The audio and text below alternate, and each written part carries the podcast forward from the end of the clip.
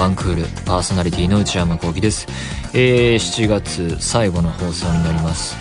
あのー、お天気のお話をすればとてつもなく暑い日々が続いていますが皆さんいかがお過ごしでしょうか？とてもね湿度が高くてジメジメとしていますけれども熱中症をめぐるニュース見ていて本当に思いますけれどもなんか暑さに耐えるとか、えー、耐えなければならないとかですね。それに対して根性が足りないみたいな状況はもうないなというかそういうことじゃないんだなというかですね。もうガンガンエアコン使っていくしかないなというようなことを思いますね。もはやクーラーは生活必需品なのだろうと。つけないと体がダメになってしまうのだろうなというふうにいろいろニュースを見てて思いました。あの7月も後半ということで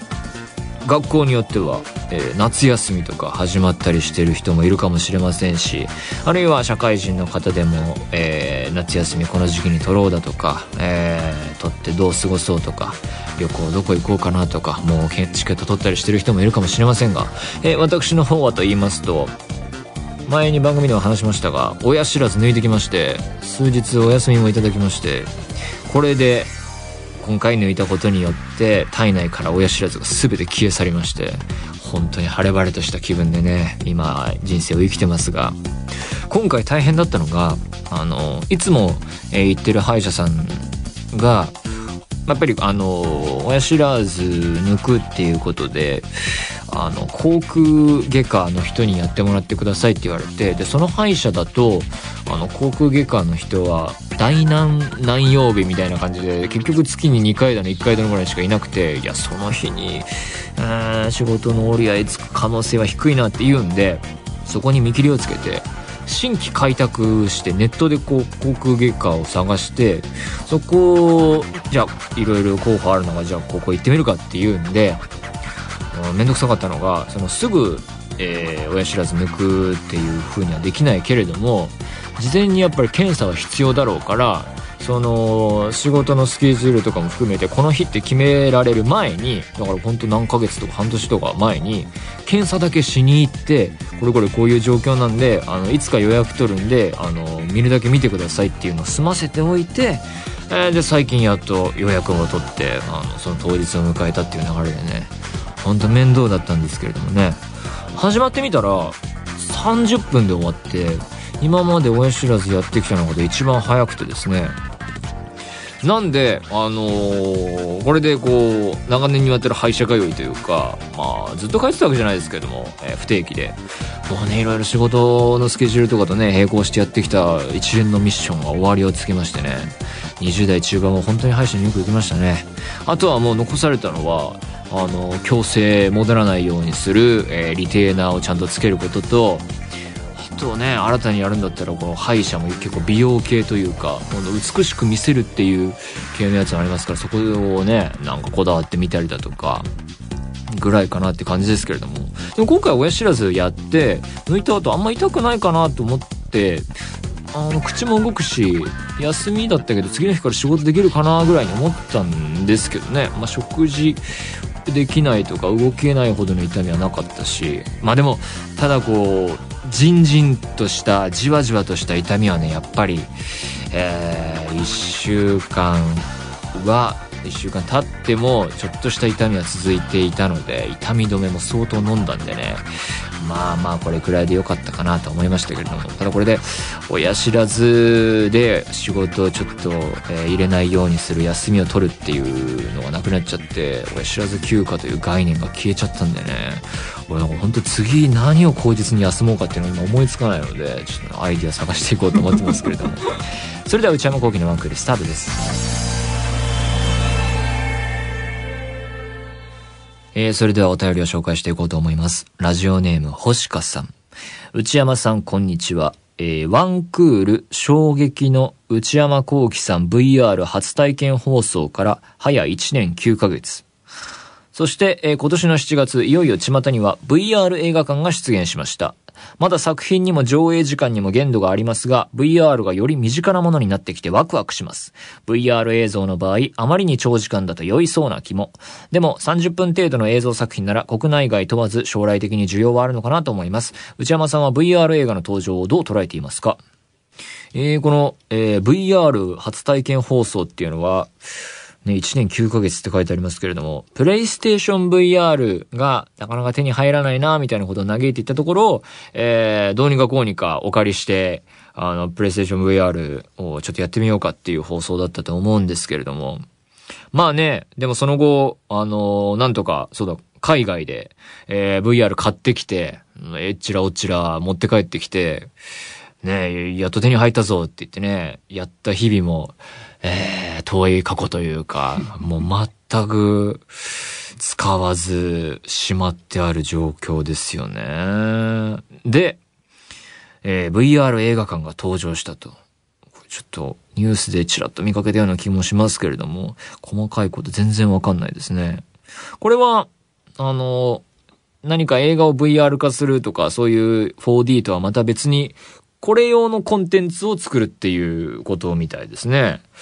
それ結構場所を作ったはいいものの、このコンテンツ増やしていかないと難しそうですね。なんというか。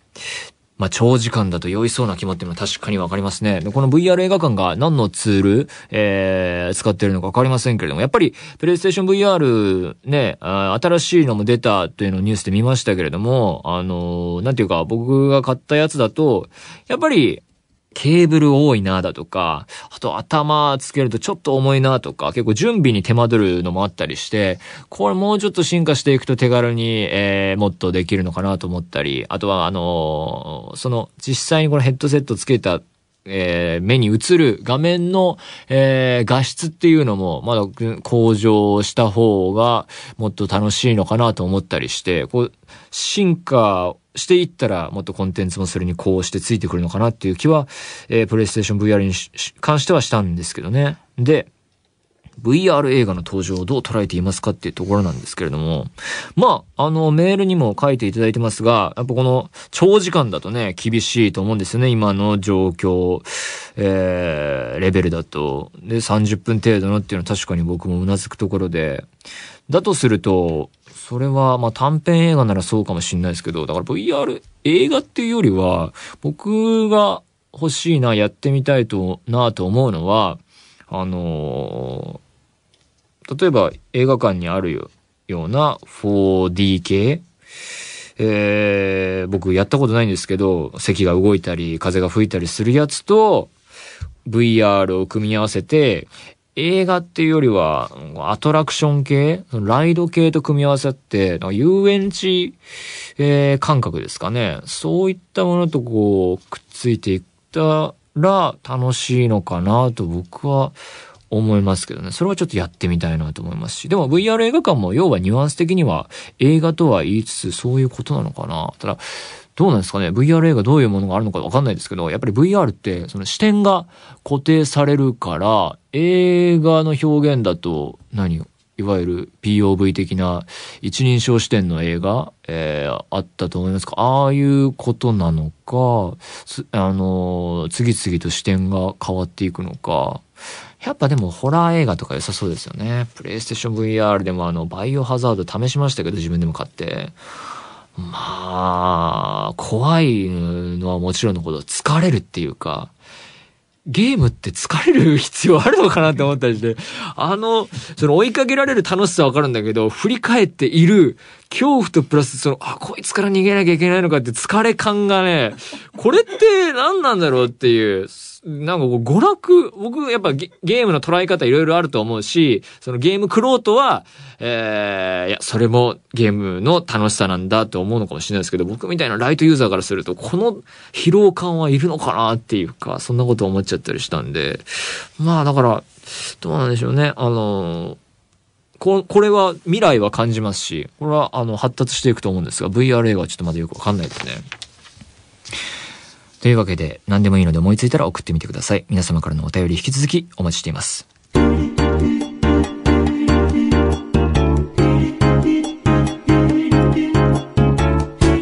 内山幸喜のワンクール。内山幸喜のワンクール。続いてはこちらのコーナー。お悩みプロファイル。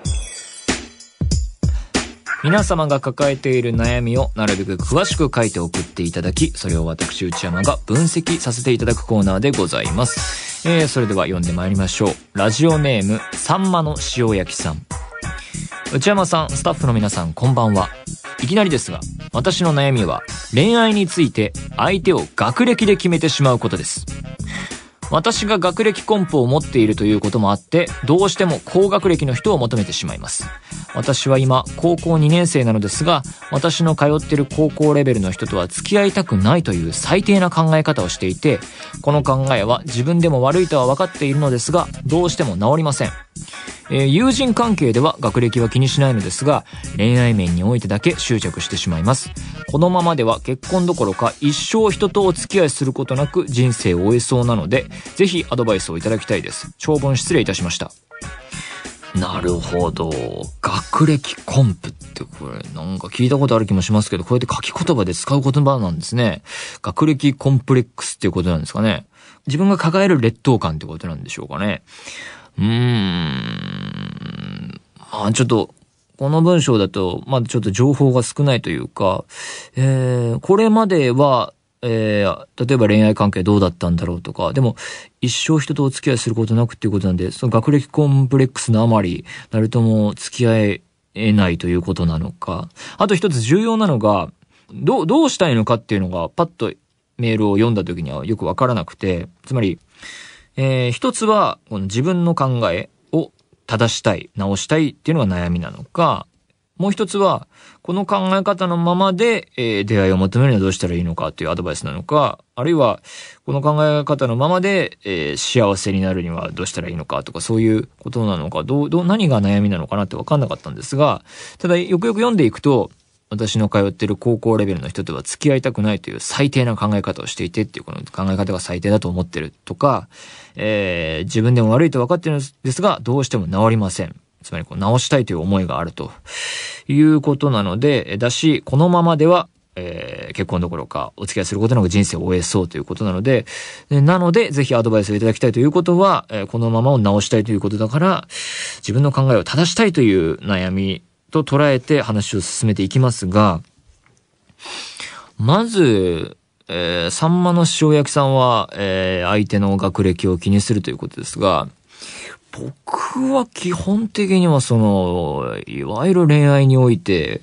学歴動向っていうのは気にしたことはなくてですね、こだわりは一切ないんですけれども、で、えー、考えていこうと思うんですが、まず、ここでもちょっと分けて考えたくて、この考え方を、えー、つまり、私の通ってる高校レベルの人とは付き合いたくないというのを悪と捉えた場合、悪い考え方と捉えた場合、えー、どうなるかというと、そこで疑問に思うのが、なぜ、えー、学歴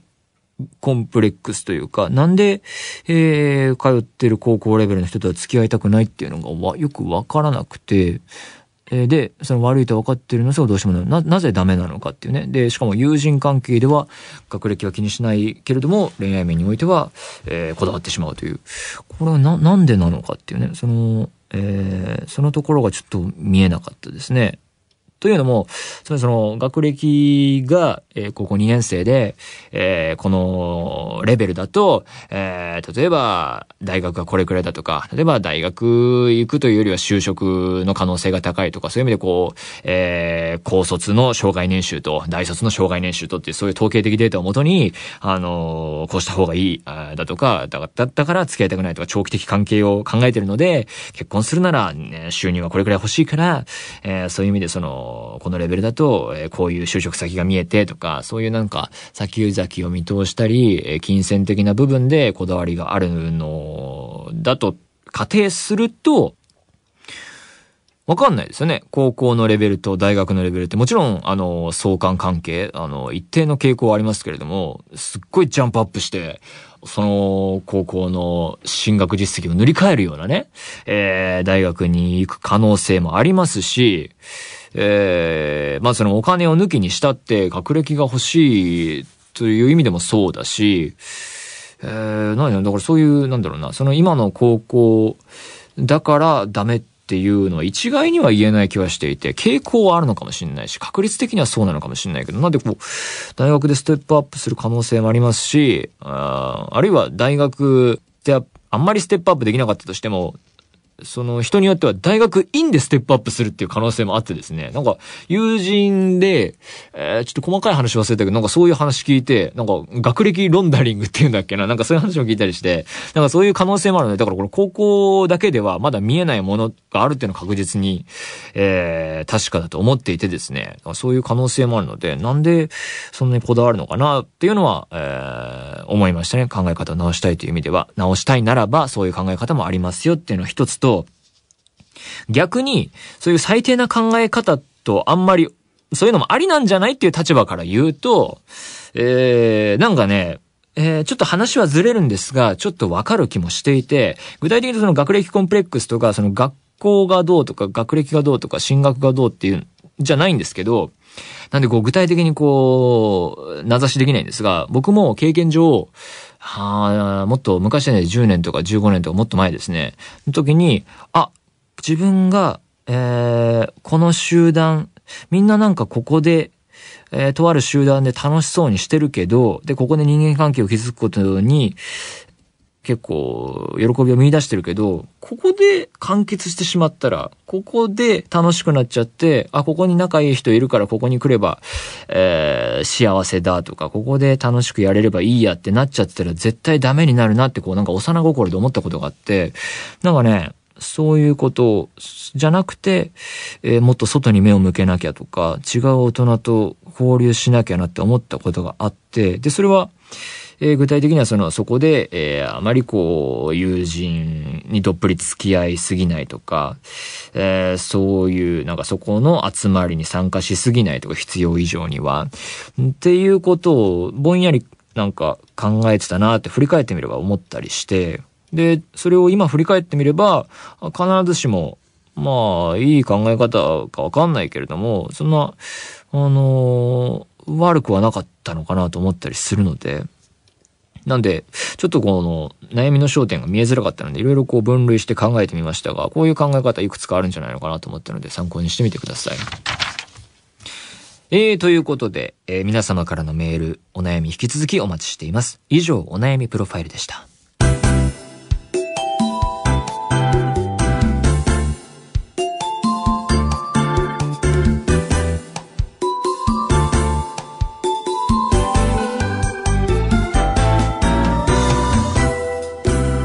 内山幸喜のワンクール。内山さん、これ、買いです。えー、このコーナーは買い物不詳な私内山の財布をこじ開けられるような買いな商品をリスナーの皆様にお勧めしていただくコーナーでございます。私が最近買ったのは MacBook Pro ですけれどもね、タッチバーありを買ったんですけどね、タッチバーなしのあのボタンがついてるやつにしとけばよかったなと思ってるのとあとねなんか知んないけどあのいわゆる Mac 特有のね虹色のあのくるくるくるっていうあのあれあのね、アップル製品使ってない人わかんないかもしれないですけど、なんかこう、もう動けないみたいなこと言うんですよ、MacBook が。あれがね、新しく買ったばっかりで、そんなに負荷をかけるようなソフトも入れてないのに、すっごいいっぱい出てくるんですよね。カタカタカタカタ、パッてやると、ぐるぐるぐるぐるって出てきて。前もっと頑張れるはずだろうって思ってるんですけどちょっとね久々に買い物したらこんなことになってますけれどもね早速紹介してまいりましょうラジオネームにゃんぱらりさん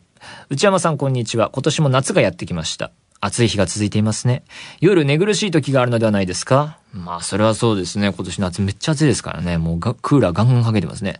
暑さがお嫌いな内山さんに、まあ、暑いこと自体は別に大丈夫ですね。ジメジメの方がですかね。うん、全然大丈夫ですね。だから、ここで終わります。っていうわけにはいかない。それはちょっと性格が悪すぎません。暑さがお嫌いな内山さんに、今日は、イケアのひんやりシーツをお勧めします。ああ、これダメなんですよね。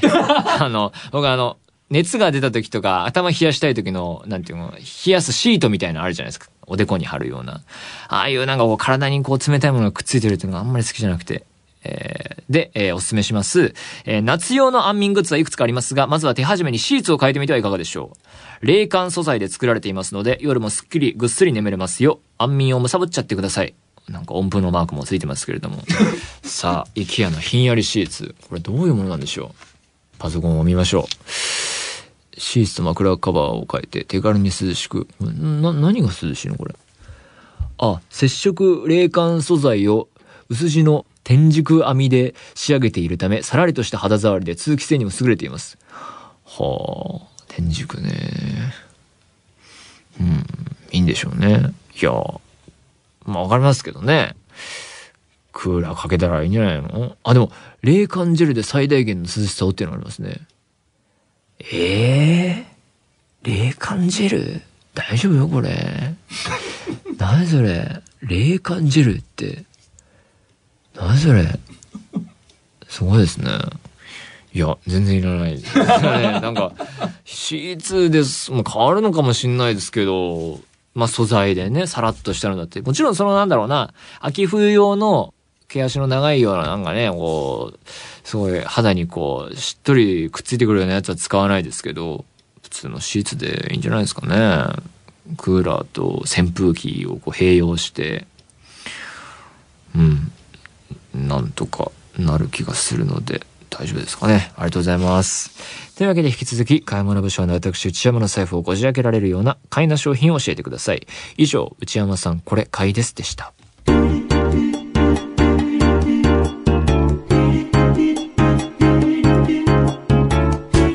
内山幸喜のワンクール。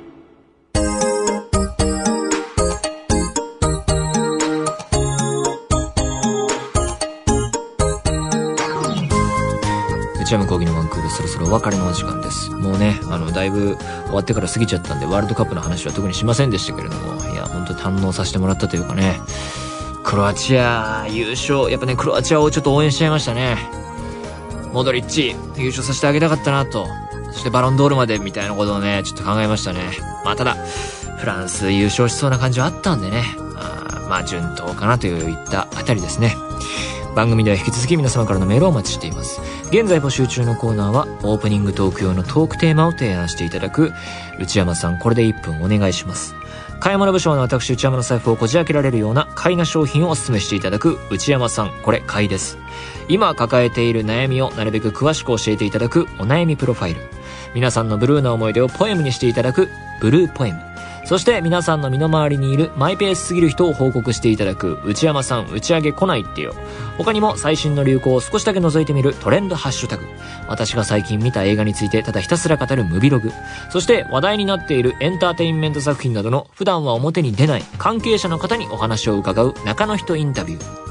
これらのコーナーで取り上げてほしい商品や作品、人物なども募集中です。また現在、夏休み特別企画として皆様から怖い話を募集しています。実際に体験した話でも結構ですし、えー、創作の怖い話でも構いません。ただ、えー、作り話、創作の場合は、その、えー、作り話ですよっていうのをちゃんと書いていただけると嬉しいです。すべてのメールはこちらのアドレスでお願いいたします。one.joqr.net